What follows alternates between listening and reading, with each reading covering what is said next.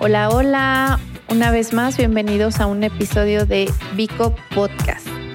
El día de hoy, como ya lo saben, nosotros nos encargamos aquí de buscar eh, la relación y el especialista que tenga relación directa o indirecta con la construcción. Entonces tenemos un invitado muy especial, pero antes, arquitecto Octavio, por favor, salúdalos. Hola, ¿cómo están? Eh, pues bienvenidos nuevamente a un capítulo más de Pico Podcast. Y como dice la arquitecta, hoy tenemos un invitado que, que le digo yo es, es, el antagonista en estos procesos de, de, construcción, porque sin él no se cierra nada. sin él no avanzamos. Está con nosotros el notario Carlos Vital de la Notaría 93 yo siempre he, preguntado, ¿cómo, cómo, cómo te, te, tienes licenciado o notario? Bueno, es notario. Notario. Así es. Sí. sí, sí. Salúdalos, por favor. El nombramiento. Hola, Octavio. Eva, qué gusto saludarles. Muchas gracias por la invitación. Adelante. Eh, nos encantaría escucharte y saber un poquito más de, de ti. Cuéntanos quién eres. Bueno, pues mira, yo soy Carlos Vital, como ya Octavio comentó. Soy este, notario. En, para ser notario tienes que estudiar derecho uh -huh. y uh -huh. también tengo estudios en, este, tengo maestría en derecho constitucional. También me ha gustado la parte docente, he participado en algunas escuelas, en algunas universidades, incluso eh, un poquito de lo que he, he hecho ha sido apoyar en temas legislativos. Antes de ser notario también apoyaba en temas de legislativos, en cuestiones de, elaboración, redacción este, y promoción de algunas iniciativas que se volvieron en algunas ocasiones ley, otras no. Es un tema también interesante que, que no he dejado del todo porque me sigue interesando trabajar este, temas legislativos, pero ya más enfocados al área, pues ya sea inmobiliaria, ya sea en temas de desarrollo urbano, en temas de este, temas civiles y obviamente notariales. O sea, llevo, de los años que llevo de notario, después de separarme como, este, como parte de, un, de los órganos consultivos del Congreso, me he dedicado también a, a darle seguimiento como la, a las áreas, como dicen algunos administradores, a las áreas de oportunidad para ver qué podemos mejorar. Y este, eh, pues aquí estamos a sus órdenes. Ay, súper. Les digo, tenemos una eminencia. Muchas gracias. Pero nos gustaría empezar un poco, vaya por el principio. ¿Qué es un notario? Mira, un notario es un, es un, eh, es el depositario en el que tiene la, de, eh, se deposita en él la fe pública del Estado, ¿sí? a través de los notarios públicos. El Estado deposita la fe pública en, el, en los notarios y nosotros damos fe de que las cosas, de las cosas que ocurren y las cosas que apreciamos con nuestros sentidos.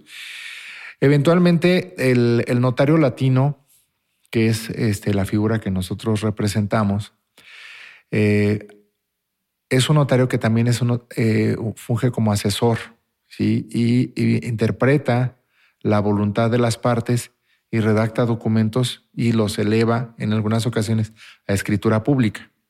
En el caso de la, de, para, para hablar claro, cuando hacemos una escritura, en realidad, si ustedes se fijan, es un acuerdo de dos o más partes, ya sea una empresa o ya sea una persona física, donde dicen yo te compro, yo te vendo, pactan un precio, un tiempo para, en ocasiones algún tiempo para el pago, en, en, otras ocasiones incluso se pide un apoyo hipotecario donde eh, se participa una institución financiera y se adquiere un bien.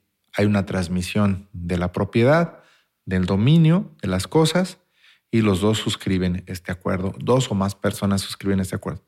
Y se, digamos, se materializa en que es pues, una escritura pública.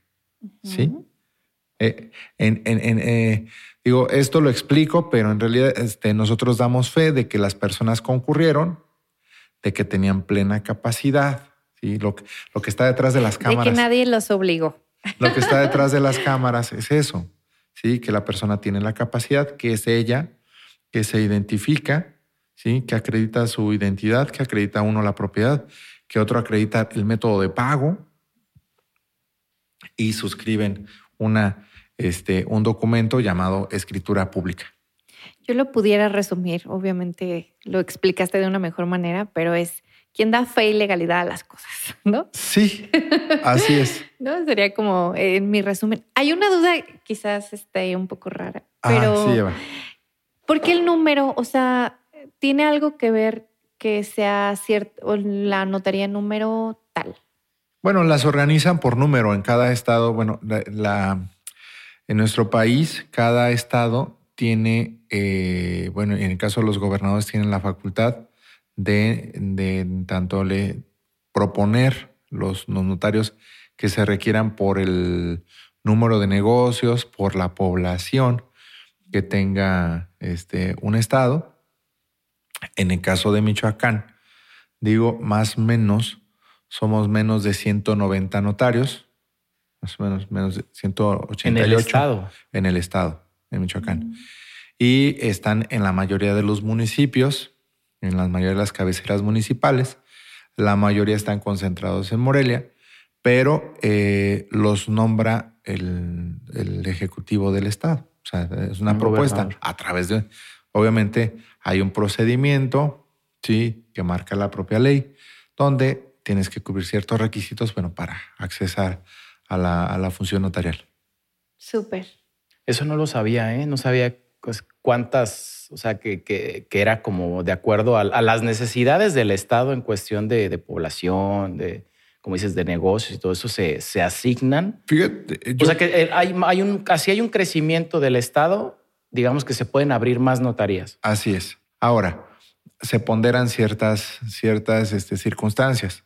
Pero fíjate que, bueno, por ejemplo, una de las cosas que creo que ha sido importantes de la función notarial dentro de la pandemia, hablando un poquito de lo, lo que hemos vivido estos últimos años, es que, por ejemplo, si ustedes se dan cuenta, algunas instancias como el del, del Poder Judicial no pudieron operar al 100%. Entonces, reducían su capacidad de, de operación y la función notarial se declaró actividad esencial, de tal suerte que estuvimos dando el servicio a las personas y incluso en algunos municipios donde no hay un juzgado, donde no, puedes- no se pueden ventilar las cosas en, ese, eh, en un juzgado, se hicieron en algunas ocasiones ante una notaría. Y pues obviamente reduce conflictos, reduce algunos problemas. Digamos, no, hay una deuda entre Octavio y Eva. dice, oye, vamos a, en vez de este, recurrir a un juicio, llegan a un acuerdo, pero quieren que tenga fe pública o que tenga cierta legalidad. Entonces, bueno, entonces pueden acudir a la notaría de confianza y, eh, este, y celebrar este acuerdo, este convenio. ¿sí? Digamos, eh, otra cosa que hacemos los notarios y poca gente sabe, un divorcio. ¿sí? Nosotros podemos ayudar a regularizar el estado civil de las personas. Si ya la, tu, tu situación, tienes una relación que cambió su situación por alguna cuestión, dice un amigo, las cosas en el matrimonio están bien hasta que están mal. Eh, pues sí. Entonces, si no tienes hijos, si no hay dependientes económicos, si los dos están de acuerdo, bueno, pueden acudir ante un notario para divorciarse y no es necesario incluso ir a un, Pues. a un juzgado. Eso yo creo, eso es un dato no le den interesante. idea. No, no, no. O sea, porque como dices, lo acabas de explicar perfectamente, ¿no? Tú das, como dice el arquitecto, das fe y dices, sí, sí vinieron, sí están de acuerdo, sí lo quieren hacer, adelante. Pero no, yo no sabía que un, que un notario tenía esa, esa, esa facultad. Oye, otro ejemplo. Digamos que tienes que salir porque te acaba de salir un proyecto, vas a hacer un puente en Dubái, pero te vas a casar. Puedes dejar un poder para que alguien se case en tu nombre. No. ¿Cómo? Eso estaría muy chusco, Ay, qué bueno ¿eh? que me avisa. Oye, ahí, ahí me pasas la boda por Zoom. Te comento que existe, existe nuestro código. O sea, tú pones a alguien que te represente para En que tu boda. y digas sí, sí acepto. Sí. ante el oficial de registro civil. Bueno, ahora sería el caso interesante ver qué dice la Wow, novia, eso ¿no? sí, eso sí. No, güey, la novia también lo- la novia puede otorgar el poder también, o sea, el, el- O el eh, novio, ¿no? es correcto, Así, sí. ¿no? El, el Oye, tema, mientras yo creo que hasta los dos, ¿no? Por si la, fi- la fiesta ya tiene que ir y ellos no están presentes, Sí. pues hay que, hay que funjan como novios. sí, sí te puedes casar. Órale. Con un está- representante. Sí, ¿no? puedes nombrar un representante este, para que se case por ti. Bueno, para que se case en tu nombre. Ajá, sí, sí. Porque la representación, que es otra de las figuras que nosotros, este, a través de los poderes, nosotros desarrollamos, digamos, eh, desarrollamos los poderes para que tú nombres un representante. Entonces sí, también lo podemos hacer. Para que, eh, y, y está incluso, me dice, eh, fue una sorpresa incluso para mí, porque yo cuando eh, recién, eh, en- hace unos años, cuando recién eh, asumía la notaría, me, me pidieron un poder en, para casarse. Y este, yo dije, ¿cómo? Te dijiste, oye, a ver, ¿eso lo vamos a hacer? checar, el, vamos a checar el código de lo familiar y dice, no, sí existe. O sea, te puedes casar con, este, con, Con representante. No es el caso, por ejemplo, de los testamentos. Sí, en el caso de Mm. los testamentos, ya ven que acabamos de pasar los meses del testamento. No, eh, y, y es un, un tema incluso importante para, ese- para efectos de la protección patrimonial. Eh, eh, no puedes otorgar un poder para que alguien haga un testamento a tu nombre. Es de los instrumentos que son personalísimos. Su naturaleza es de última voluntad.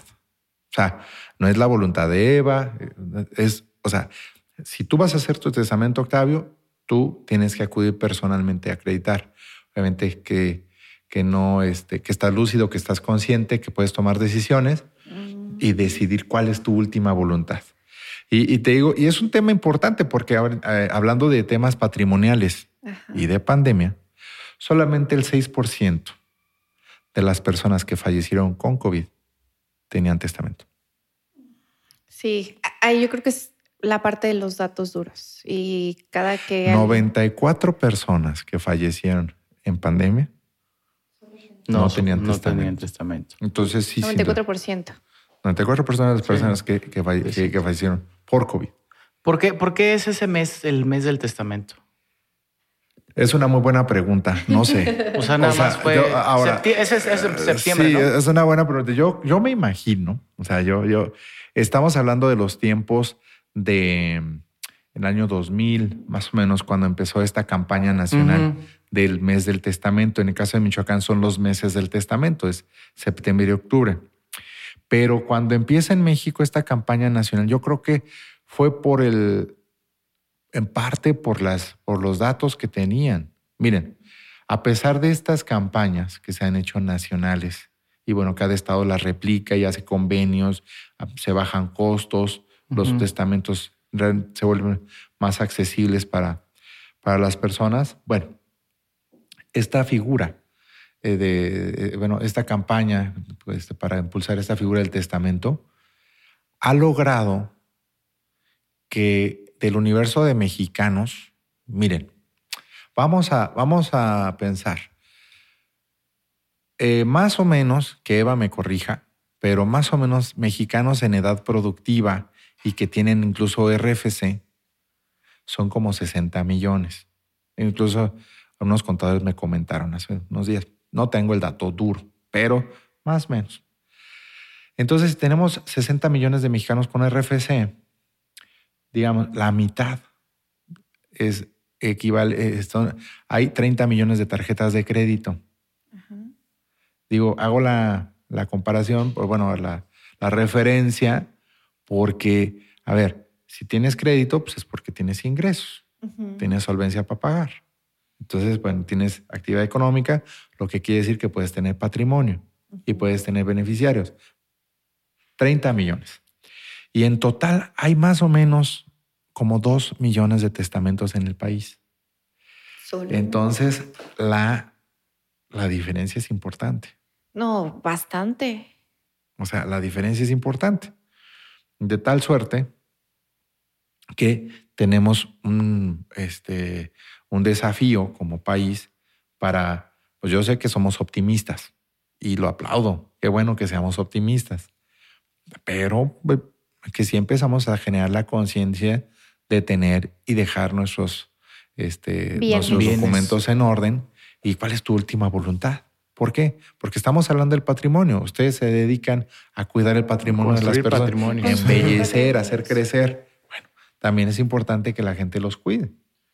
Sí, yo creo que ya entrando en este tema, eh, nos gustaría que nos compartieras cuáles son los procesos en los que se involucra de primera mano el notario en la parte de la construcción y cuáles son los que deberíamos de tener más atención. Yo, aquí agregaría desde dónde tendrías tú que Sí, porque- involucrarte, o sea, desde la parte más básica hasta la más compleja de estos procesos. Bueno, yo creo que participo, que, que participa la función notarial desde muchas, muchas circunstancias. Bien, vamos a poner un caso, un, un caso práctico.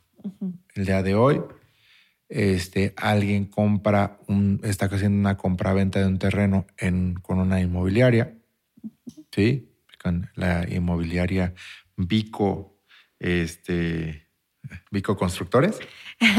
La nuestra inmobiliaria no se llama así, arquitecto. Cuéntales cómo se llama. Digo, aprovechando el comercial, ¿no? no, es escaparate inmobiliario. Escaparate By Vico. inmobiliario. Bueno, entonces, escaparate inmobiliario eh, tiene un, un- tiene un, un acuerdo donde una persona le compra este, un, un terreno. Hacen un contrato privado de compra-venta, pero necesitan in- iniciar los trámites ante las dependencias, por lo menos municipales. Sí. Y este, hay algunos casos donde tienes que acudir a otras instancias, pero ¿qué te, va a pedir, qué te van a pedir en, la, en, en las dependencias? Documentos do- cotejados. Lo primero que te van a pedir. ¿Y qué es un cotejo? Bueno, que tú me exhibes un documento original y yo este, Ves que sí coincide. Una, co- una copia y tiene el mismo valor. Por eso, en ocasiones, si tienes tu cédula profesional de, de arquitecto o de ingeniero, la cotejas para dejar este, este cotejo en las dependencias donde haces los diferentes trámites. Bueno, ahora, eh, es un, digamos que es un... Bueno, desde ahí ya se utilizó el notario, porque Sí. para eso, para que eso sucediera, se necesita el notario, ¿no? Para Así el cotejo. Ahí es. yo creo que es como el paso, Paso uno. uno. Sí. Ahora, dices, necesito que alguien haga las gestiones por mí porque yo estoy dedicado a la obra y solamente voy a, eh, eh, y me ocupa mucho tiempo estar coordinando, viendo los materiales, proveedores, etc. Pero tengo que dar de alta a mis, a los colaboradores en el seguro social, tas, tas, tas. Bueno, otorgo un poder a mi contador para que mi contador me represente ante diferentes instituciones, instancias y haga este, los trámites que sean necesarios. Entonces ahí participo también yo. En, el, po- en la elaboración del poder y darle fe y legalidad a- Exactamente. a este documento.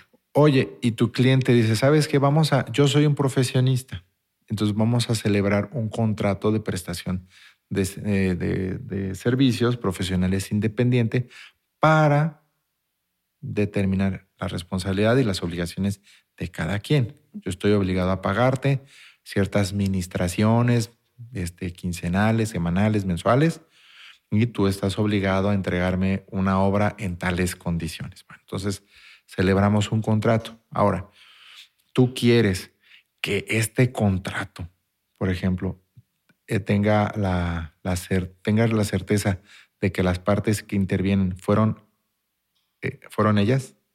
Vuelvo a decirlo. O sea, Que fue su se- voluntad. exactamente. Cuando tienes una ratificación de firmas de un contrato de prestación de servicios, ¿qué es lo que ocurre? Que el notario identifica a las partes y, y da fe de que las firmas coinciden con, con los, con los documentos oficiales. Y de tal suerte que se obligan ambas partes y no hay, no hay de que yo no fui, de que yo no estaba obligado, o de que yo no firmé. Cuando ratificas ante notario, eso es lo que, lo que ocurre. Ahí Sí, es entonces una pues una, una ratificación de un contrato de prestación de servicios. Digamos que ya terminaste la obra, ya este, eh, ya el, ya la construcción se, se terminó, ahora hay que hacer la transmisión del inmueble. Bueno, entonces eh, ahora vamos a pedir que lo- la propiedad esté en regla, que tenga, este, que tenga todo en orden para hacer el contrato de compra-venta y elevarlo a escritura, Escritura pública. pública. Así es. Entonces se hace una escritura pública de la compra-venta para hacer la transmisión de la propiedad. Del inmueble. Se podría decir que, que todos los documentos o contratos eh, celebrados entre dos partes, lo, lo más correcto sería llevarlo ante notario, ¿no? O sea, independientemente si es el pagaré en la servilletita, mira, aquí me lo firmó en esta servilletita y te le saco copia y sí, sí, yo se lo firmé, ¿no? Un ejemplo. O sea, que, que, que realmente el notario te da la certeza sí, de que lo que tengas va a Así tener es. una validez eh, jurídica, así es. sería el, el término. Así es. Tiene, tiene, es una prueba plena en caso de una controversia. Ujú. O sea, la escritura o el documento, la ratificación de las firmas es una prueba plena, es una prueba pública, ¿sí? Que si hay una controversia, se exhibe y es suficiente para acreditar este, que el acto se celebró. ¿Qué sucede? Sí, y, y digo, para, y digo, para desvirtuarla, tendrías que tener otro documento de la, del mismo peso, Ah, equiparable. Pero ahí ya tendrías, ya estaríamos hablando de que ya te fuiste a un juicio, ya, ya estás en otro pero te nivel, hablo ¿no? de, de que no es lo mismo que firmes un contrato privado a que ratifiques tus firmas en un, en un documento. No es lo mismo que vayas a que bajes de internet un formato de un poder, lo firmes, a que vayas con un notario y otorgues un poder. O el de la papelería. También, también hay papeles en este- estos documentos. Incluso, por ejemplo, algo, en, algo que pueden ustedes utilizar mucho en la construcción. Normalmente, luego hay ocasiones en las que les toca invertir y que el cliente dice, oye, te lo pago, adelante. Utilizarías un pagaré, ¿verdad? Pero también hay otra figura que se llama reconocimiento de, de adeudo Y se hace ante notario. Entonces tú puedes decir, oye, ¿sabes qué? Eh, se suscriben este reconocimiento de adeudo los dos y tiene una validez por sí. ¿Y el- es el- el igual documento. o más que el pagaré? Pues es que es menos refutable. ¿no? O sea, es mejor. Ajá. Ah. ¿Cuáles serían los, los elementos, por ejemplo, lo, lo pongo aquí, una, una emergencia cuando no hay notario, ¿no? O sea, como vas a hacer alguna operación o sea, sencilla, ¿no? Como dices, te dieron una X cantidad para empezar, este, un trabajo X, y tú como la persona que da ese dinero quieres tener la certeza y, y seguridad de que el papelito, el recibo, tenga una, una validez en caso de que no te lo reconozca. Vamos a pensar que hay un contrato. ¿Qué, qué más le puedes tú agregar a todos Yo, le estos yo sí le recomendaría, bueno, que eh, a veces no es sencillo por, por el ajetreo de la vida. También hay que decirlo, siendo prácticos. A veces traes el tiempo encima, etc. Pero sí, hacerte el espacio y organizarte para firmar los documentos de lo- lo- los contratos eh, o los incluso ratificar recibos de los recibos que, de, que de la, si hay, si hay dinero de por medio. Ahora, eh, cada caso es diferente. Por ejemplo, eh, voy a poner el ejemplo de cuando, imagínate que vas a, van a hacer una remodelación, es una casa y van a participar tres personas. Una, la, la parte de la construcción, otro va a invertir el dinero y este, el otro es el dueño de la casa. Y al final se van a repartir las utilidades. Entonces, bueno, pueden hacer un contrato específico para ese tipo de, de- de proyecto y al final del, del contrato, sin necesidad de constituir una sociedad, concluye y cada uno reparte, se reparten las utilidades y las pérdidas. Ujú. Y las pérdidas.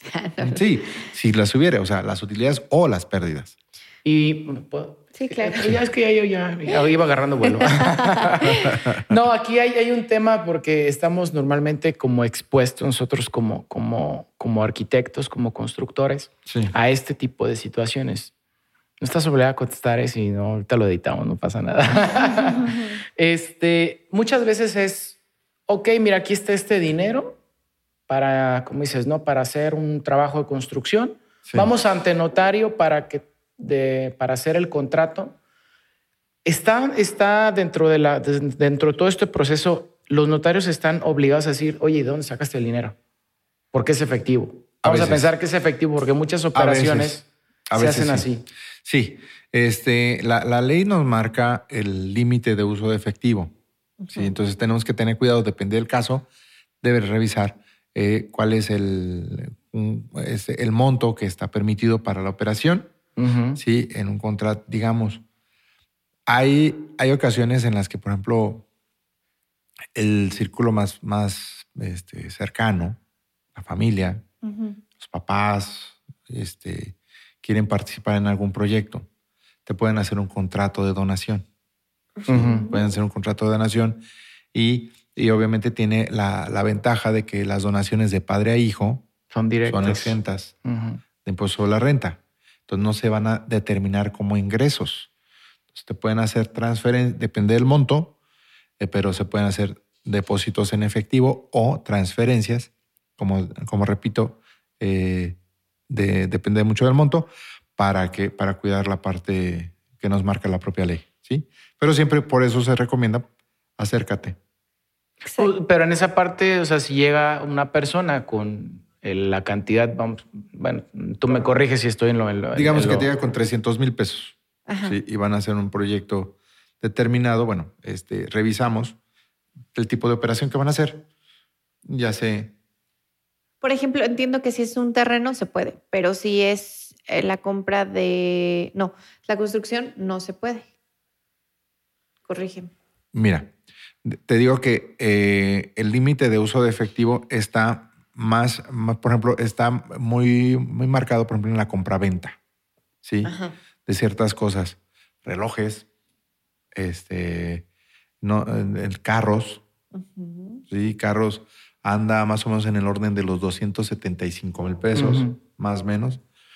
propiedad son 719, por ahí, ¿no? Sí, este, pero yo te diría, mejor vete al... Al 600 o al 700. A los, 700, no, no, te arriesgues por si no, no dominas el... el tema. Porque luego la gente se va con una idea y dice, tú me dijiste que 750 y llega el depósito y, entonces inmediatamente el banco te manda una te manda un aviso o por lo menos te... Te requiere. Te requiere. O sea, por lo menos la aplicación te la suspende. ¿sí? Muchas veces ya traes la aplicación y este, te la desactivan este, porque las unidades de todas las instituciones financieras ahora también tienen centros de prevención este, antilavado, prevención fiscal.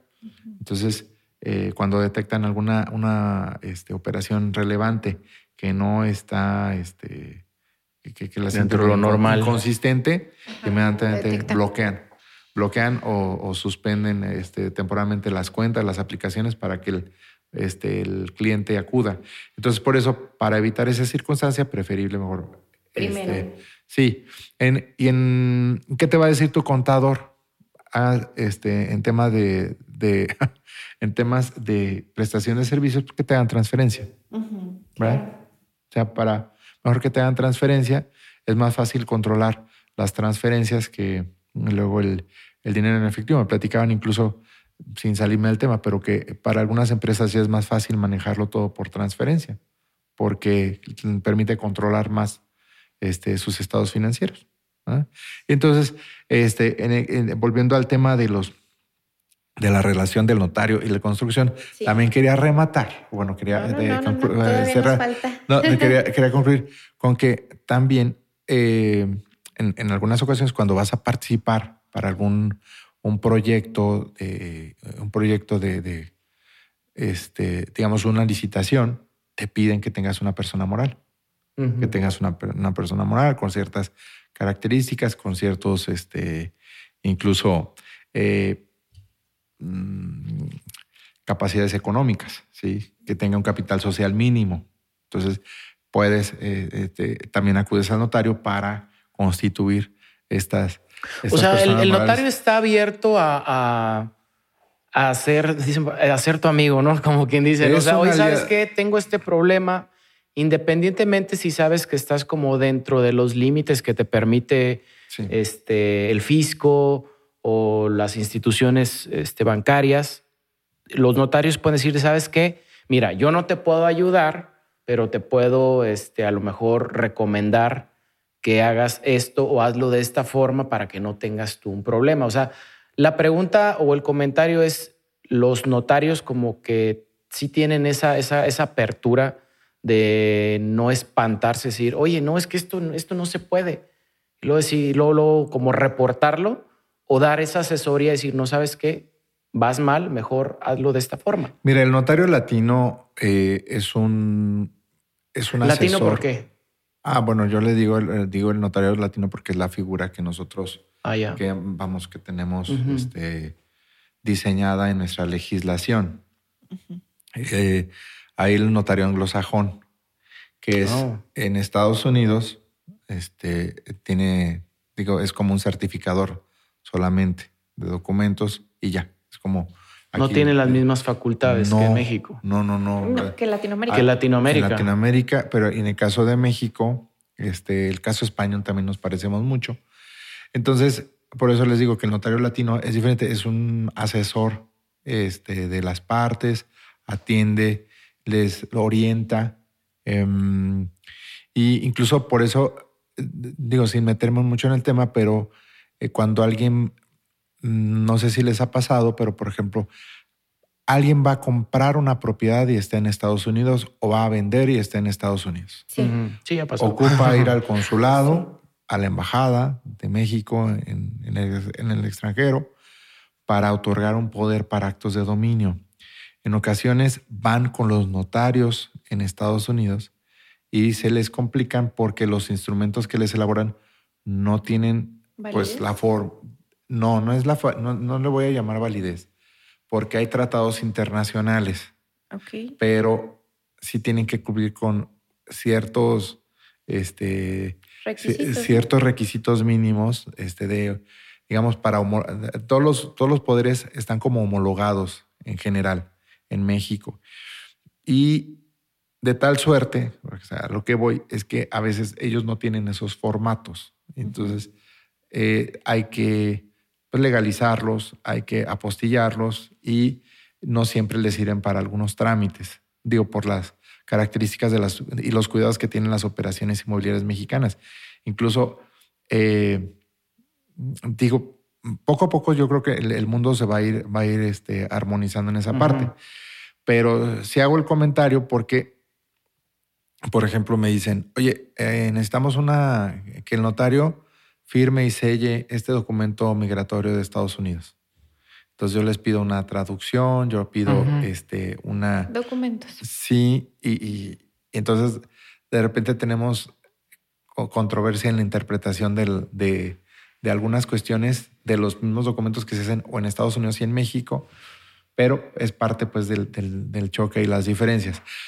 Para concluir este, este asunto de, las, de los poderes, Ajá. Si vas a vender una propiedad o vas a comprar una propiedad y estás en Estados Unidos, yo te recomendaría acude al consulado para que otorguen, te otorguen, eh, tú otorgues un poder para actos de dominio y es más y te sencillo. quitas de problemas. O ve a, a Tijuana, a Monterrey. a- El detalle son las personas que no pueden cruzar, ¿no? Es correcto, que ya hay muchas personas que tienen mucho tiempo en Estados Unidos y que no, o están haciendo algún trámite que no les permite salir de Estados Unidos. Ajá. Y entonces, este, pues lo, lo mejor es que acudan a un consulado. Y hagan un poder. pues ya se te puedes, se puede casar otra persona por ti que no te pueda Comprar ayudar un terreno. comprar un terreno. Un terrenito, claro. Nos gustaría que nos contaras, ahora sí que en lo vivencial, qué es lo, en lo que más te has enfrentado en la parte de la construcción. Algo que digas, no, estos de plano no hacen nunca esto y por más que uno les dice y les dice. O somos muy este, ordenados y hacemos todo al pie del cañón. Mira, lo que pasa es que, por ejemplo, vas a construir, eh, te voy a platicar, la mitad de las hectáreas de este país aproximadamente, más, o sea, más o menos, son ejidales, La mitad. más o menos. Entonces, 10, 20 más. entonces es un desafío importante como país, porque el régimen ejidal y el régimen de propiedad privada son diferentes. Parece ser que construir en un régimen ejidal es más fácil. Sí. ¿Sí? Sí. Pero, más riesgoso también, ¿no? Exactamente. Sí. Luego a veces es hasta amargo. Ajá. Sí, bueno, mm, al menos yo en la experiencia que tengo es el lo ejidal ni lo voltees a ver hasta que ya esté regularizado. Bueno, entonces, eh, pero sí es, eh, hay, hay personas que, que, que inician, bueno, me han llegado, este, voy a decir que son de otros estados, Sí. no de aquí. El primo de un amigo que no vino a la fiesta. Sí. Que llegan y que ya construyeron un, ed- un edificio con siete, ocho departamentos, Ajá. pero ni siquiera tienen el dominio pleno o el título de propiedad. Porque sigue siendo ejidal. y quieren vender en condominio o ya están vendiendo en No, contratos pues no. privados de compraventa. Y quiero advertir una cosa importante. Sí. Diga- a veces, a veces dicen que la ignorancia es la felicidad. lo digo, lo digo en lo personal Lo porque digo a veces por mi digo, es que felicidad. yo, yo- sí, me gusta mucho leer, de repente leer, pero me doy cuenta también de los alcances, los riesgos, entonces empiezas a pensar. Pero bueno, voy a poner otra vez el ejemplo. Entonces ellos, imagínate, son tres amigos, cuatro amigos, hicieron el edificio allá en, en ese estado donde estaba eh, eh, este, la Allá por cuestión. Oaxaca. Ajá. Pero sabían que hay códigos de desarrollo urbano Claro. que dicen que esos contratos de promesa de compra-venta, si no se acredita la propiedad, eh, son equiparables al fraude. Mm, No sabía, pero ya lo acabo de aprender hoy. Sí, o sea, si no, si no eres dueño de la primera parte donde vas a edificar, Si no tienes pues, ¿cómo el título lo de demás? propiedad, No puedes dar un contrato de si no compra. estás, y ahora, si tienes el título de propiedad, pues regulariza, establece el régimen en condominio para que puedas vender. Si no, si no estás, si no tienes los permisos para realizarlo, estás cometiendo un fraude. Entonces, ¿qué les recomiendo? Si hay alguna promesa, que sea así. O sea, pero no, nadie puede, pero no, no es recomendable que eh, si, vas a, si vas a vender o si vas a construir, revisa que sea en una propiedad privada, que tengas la capacidad para hacerlo Y el pleno dominio. y el dominio pleno de la Ah, propiedad. dominio pleno. Ajá, sí. O sea, a eso me refiero. O sea, que tienes que de, ser cuidadoso porque si la mitad, vuelvo a decirlo, si la mitad de las propiedades, perdón, mitad de las tierras de este país están en régimen ejidal, Ah, bu- bueno, quizás nos metamos en temas controversiales, pero, y esto sí es como real, ¿no? Era lo que pasaba mucho en Yucatán, que se vendía en modo ejidal, pero pues a metros cuadrados, no, no en ejidos, sino por, este, por metros cuadrados. Y al momento de que desarrollaban, era al, al vender, era cua- cuando ya tenían el desarrollo y todo, era así como de, ¿y ahora? ¿Cómo vendemos? sí.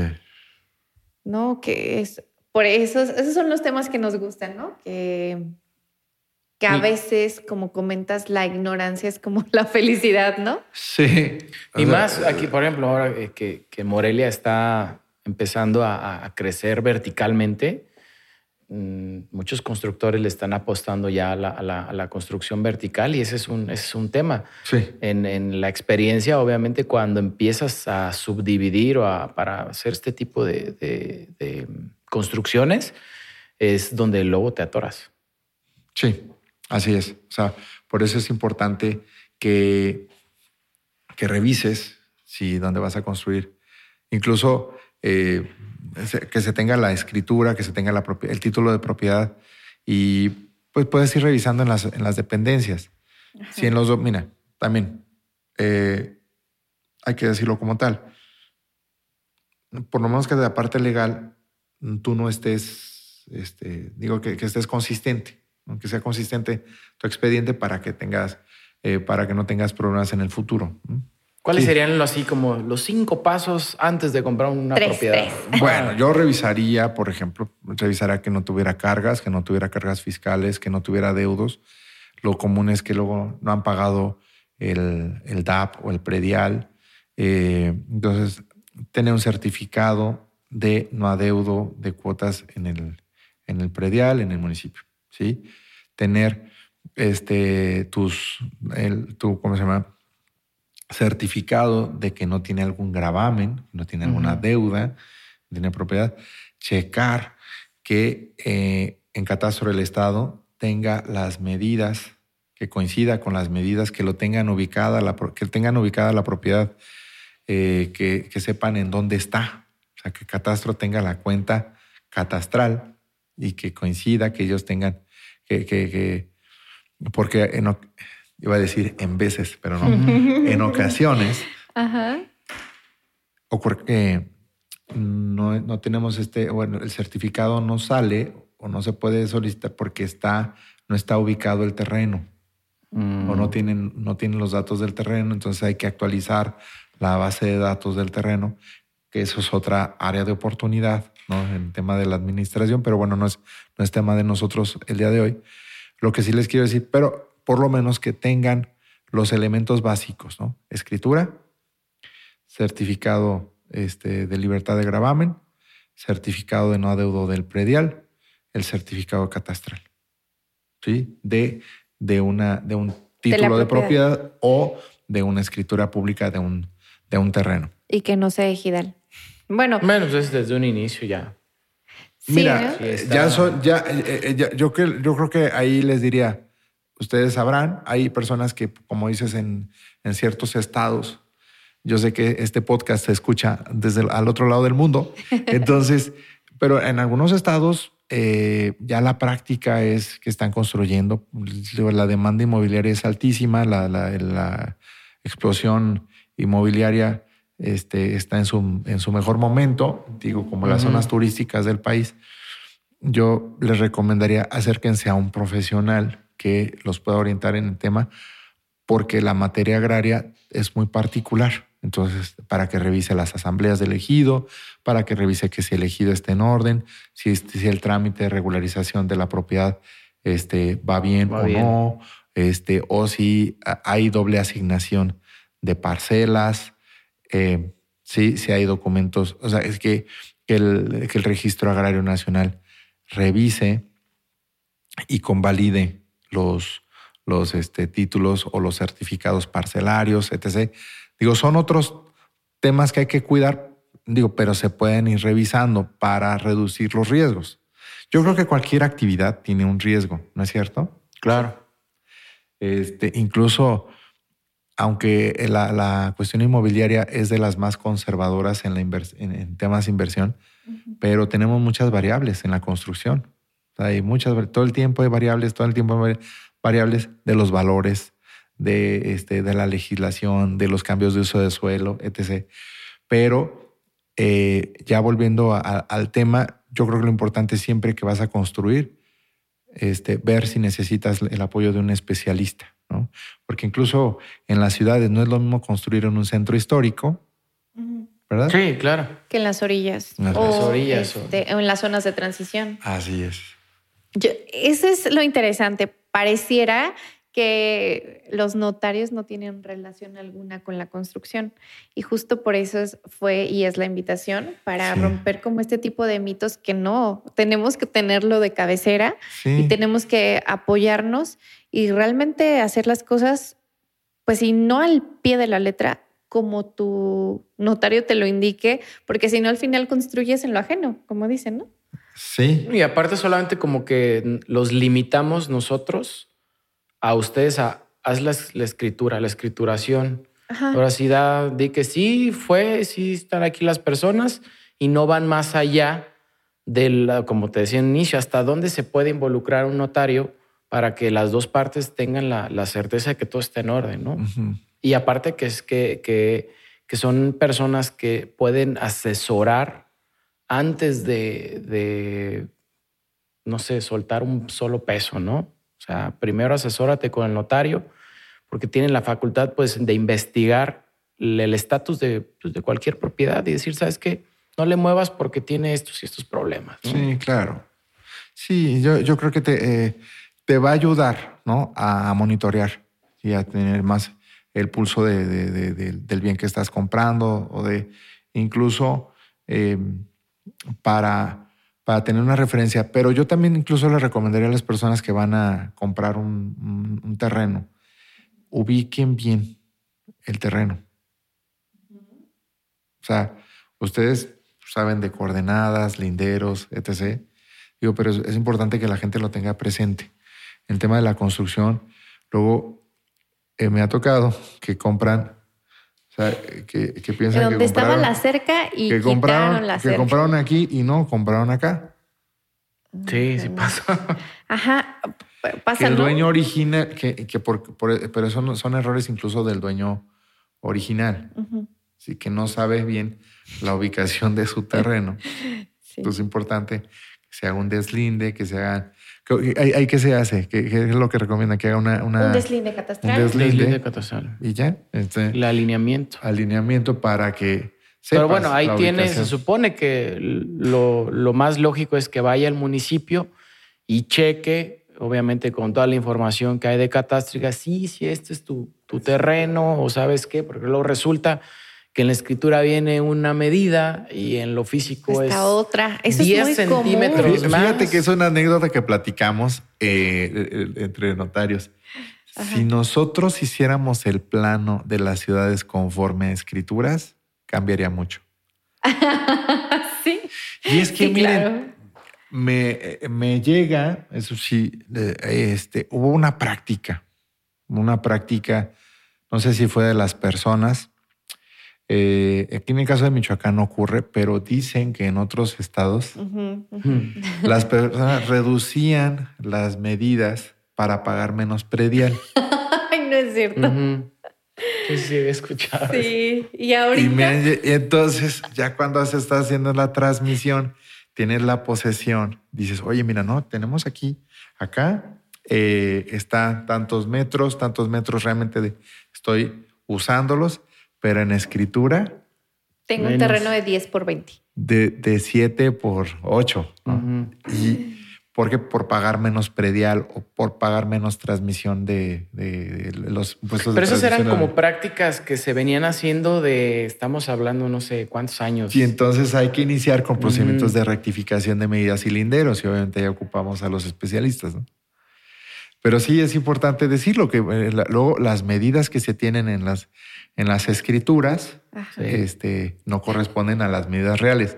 Ahora, no está perdida, la- o sea, eso no está perdido, se puede, res- se puede resolver cuando tú acuerdas en una escritura pública que, ad- que compras esto y esto y lo que resulte Mm, y que aceptas Mm, las ya. condiciones, ¿no? Ajá. Sí. Para. Hay una, hay una cláusula que se, que se le pone, que se, mm, le decimos ad corpus.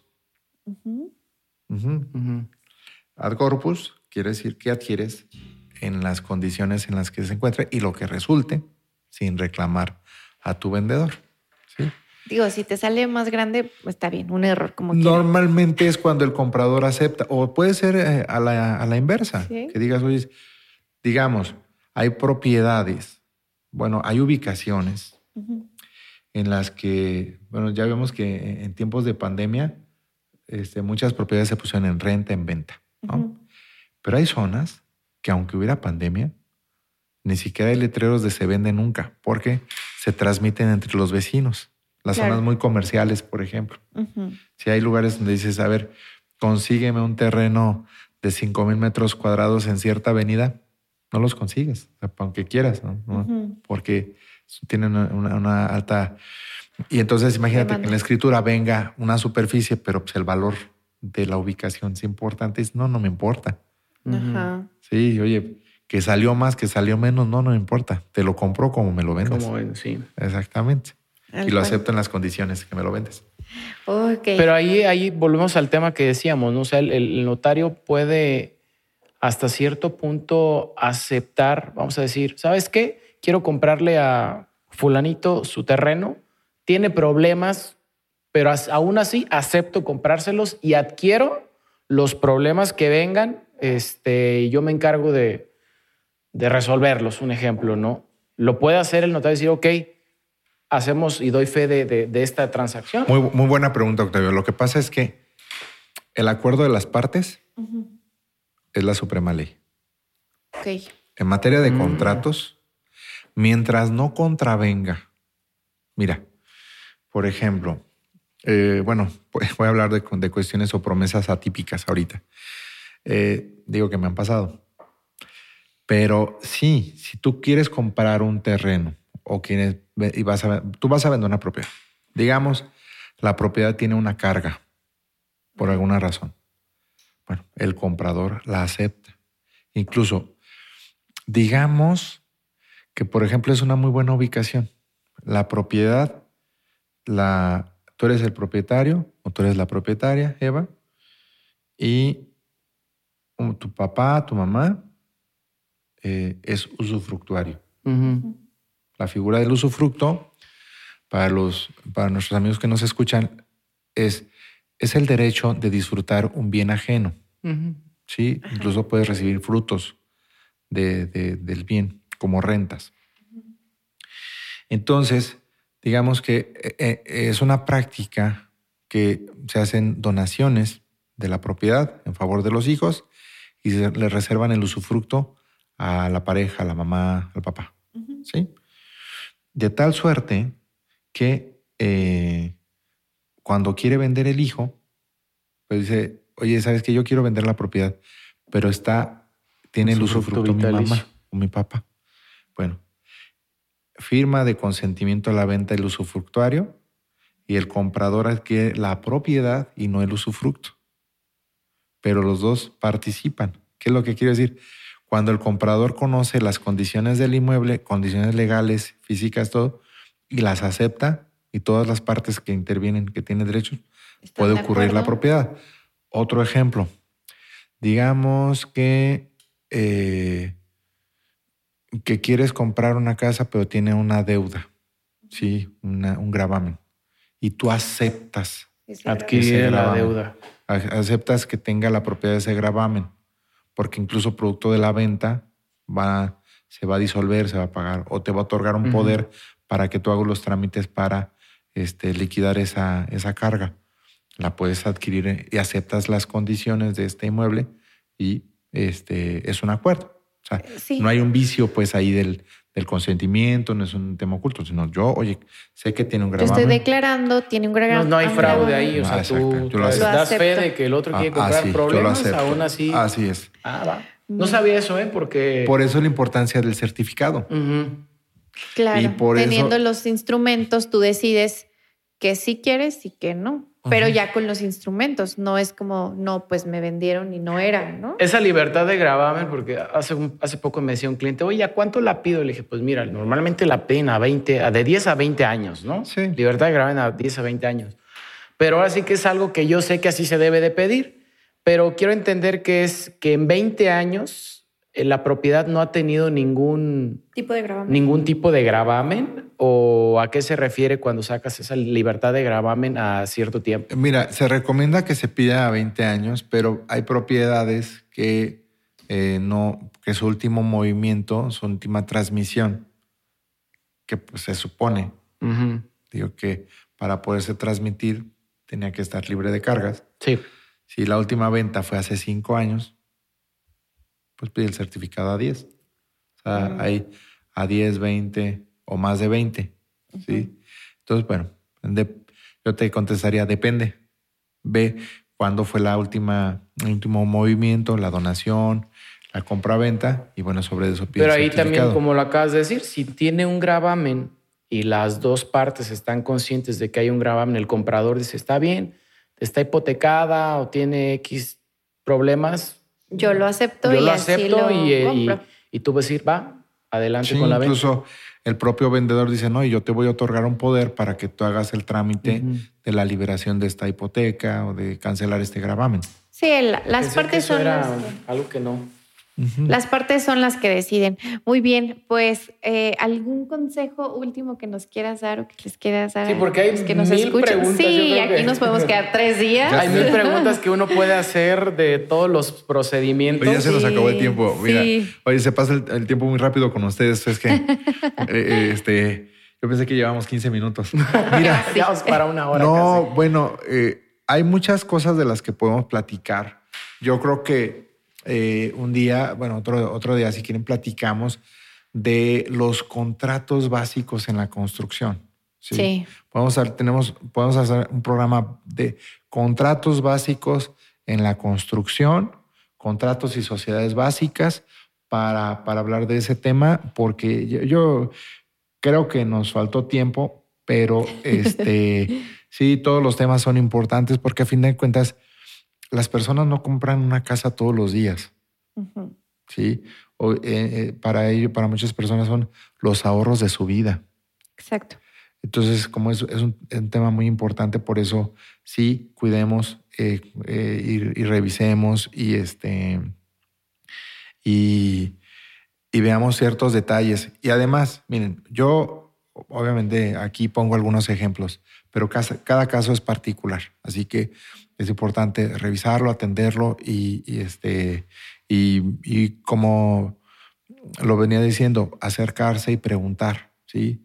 Siempre este, en el país hay más de 3.000 notarios, ¿sí? En Michoacán, como les decía, son ciento, menos de 190 y de tal suerte que puedes acercarte y preguntar, ¿sí? De todos modos, este, o si no, que nos manden la pregunta aquí al podcast y yo con mucho gusto este, en contacto con, con las personas, con los amigos, que nos dejen teléfonos, datos de contacto y, y, con mucho gusto les ayudamos, los orientamos, porque bueno, la idea, la idea es este, hacerle la vida más fácil a las personas y que el patrimonio sea eso, ¿no? lograr un sueño, no una pesadilla que el patrimonio quede blindado. Pues muchísimas gracias, Carlos, por, por aportarnos, por estar aquí, por darte el tiempo y por compartir lo que para ti puede ser tu día a día, para nosotros ha sido como, ¿cómo eso se puede? Desde, que te puedes casar sin estar presente hasta que puedes construir en algo que no tiene pues propiedad, o sea, no es de nadie aún. Pues igualmente agradecerte tu tiempo. Yo creo que algo interesante de toda esta plática es transmitirle a las personas que se pueden acercar con un notario, con, o bueno, y que ustedes tienen la apertura de, ese asesoramiento, porque a veces, como te digo, nosotros eh, limitamos a ciertas funciones nada más a los notarios y no van más allá. Entonces, pueden ser muy buenos aliados para no cometer errores, ¿no? Como, como lo platicamos ahorita. Y de alguna manera, este, como te digo, los notarios son tus amigos, entonces este, acérquense con ellos, por favor. Sí, claro que sí, amigos. Pues muchas gracias por la invitación. Octavio, Eva, estamos a sus órdenes. Bueno, pues muchas gracias. Y a los que nos escuchan, tus redes sociales, ¿en dónde te pueden encontrar? Ah, bueno, es Notaría 93 Morelia, Notaría Pública 93 Morelia en Facebook. Ahí me pueden encontrar con mucho gusto. Este. Sí, para quien te quiera contactar, pues solamente te, te busque. Sí, claro. ¿Mande? Instagram. Instagram. Este, sí, pero. No te preocupes, se las ponemos aquí en un, este, en te, hashtag. Te la, paso con mucho gusto. Sí. Eh, eh, pero sí, bueno, quedamos ahí pendientes. Si tienen alguna duda, que pregunten aquí en el podcast y, este, y con mucho gusto estamos al pendiente para ayudarles. Bueno, a nosotros igualmente recordarles que nos sigan en nuestras redes sociales, Instagram, Facebook, eh, Facebook como Vico Business Construction y Instagram igualmente como Vico Business Construction. Y obviamente recuerden darle manita arriba a este episodio, compartir con sus amigos y volver la siguiente semana. Muchas gracias, Carlos. Hasta luego. Ah, ¿querías agregar algo? No, no, no. No, al contrario, no. Muchas gracias por la invitación. Estamos a sus órdenes aquí este, en la Notaría 93 en Michoacán. Gracias. Hasta luego.